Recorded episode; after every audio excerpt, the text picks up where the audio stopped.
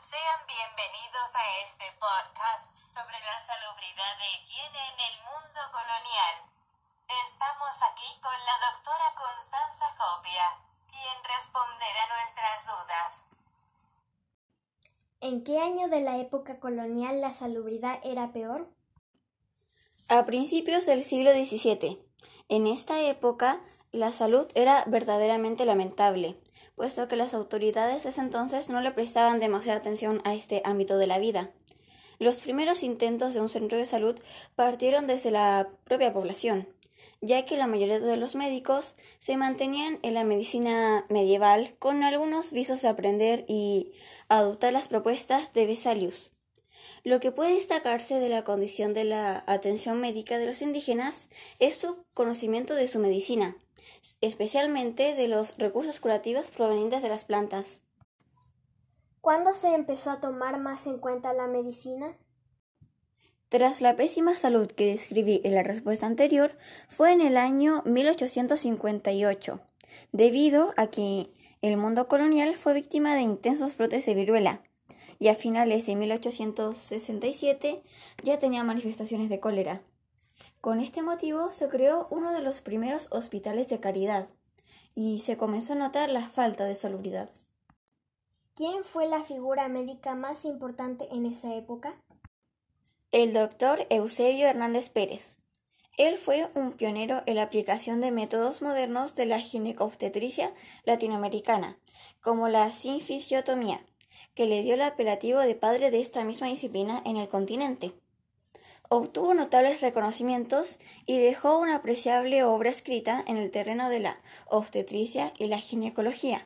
Además, fue un excepcional profesor de la obstetricia y ginecología de la Universidad de La Habana durante 30 años. ¿Cuáles fueron los problemas de la llegada de los españoles a América desde la vista médica?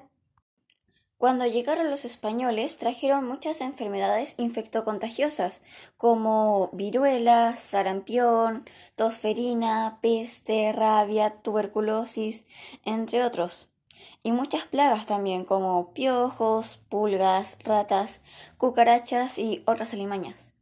Todos estos eran completamente desconocidos para los indígenas, y por eso se les atacó tan fuerte con la llegada de los conquistadores porque sus organismos no estaban preparados y nunca se habían topado con semejantes virus, como en comparación con los españoles. En relación con la pregunta anterior, ¿algunos de los virus traídos por los españoles se parecen al COVID-19? Uno de los virus que más se parece al COVID-19 es la tosferina. No fue tan contagioso como el coronavirus en nuestro presente, ya que, como sabemos, esta es una pandemia mundial, aún así la tos fue un gran motivo de preocupación. Este también se transmitía por las vías aéreas y contacto cercano. Producía una tos incontrolable y violenta que dificultaba la respiración. Actualmente ya existe una vacuna contra esta enfermedad, por lo que ha dejado de ser una enfermedad epidémica. ¿Cómo era la higiene en el mundo colonial? En esa época la higiene era increíblemente escasa. En esos entonces los científicos solían afirmar que bañarse era malo para el cuerpo, ya que el agua podría entrar por los poros de la piel causando erupciones en el organismo. Y por eso no se bañaban ni ricos ni pobres. Y en cuanto al cabello, por la falta de higiene, era muy, era muy común tener piojos o liendres.